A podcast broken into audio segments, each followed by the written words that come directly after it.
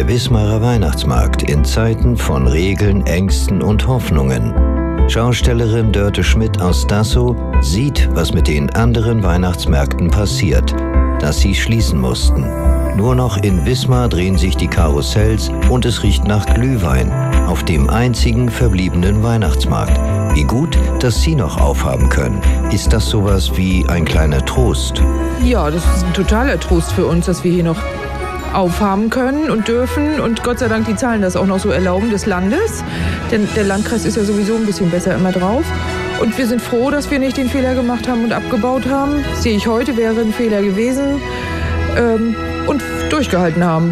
Das hätte man ihnen nicht verübeln können. Aber ernsthaft, gab es diese Überlegungen tatsächlich?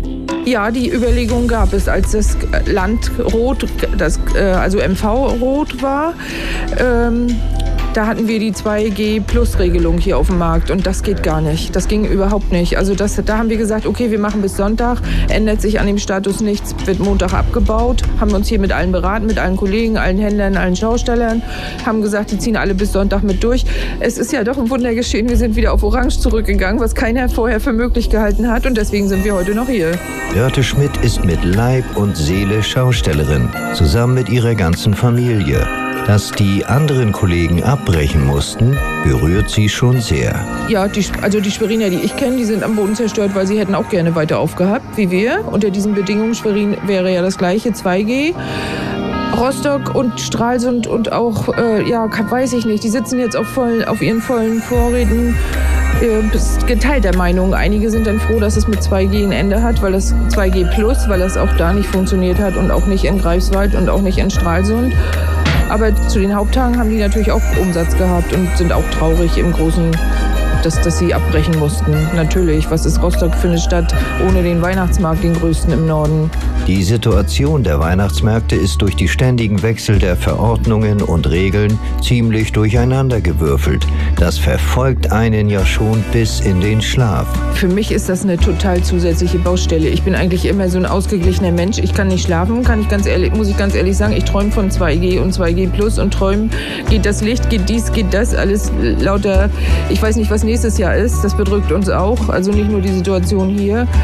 Äh, ich, ich denke mal, man kann jetzt schon so, eine, so, eine, so leise optimistisch sein, dass das bis zum 22. hält, weil man muss ja sieben Tage rot sein und wir haben noch sieben Tage und sind orange.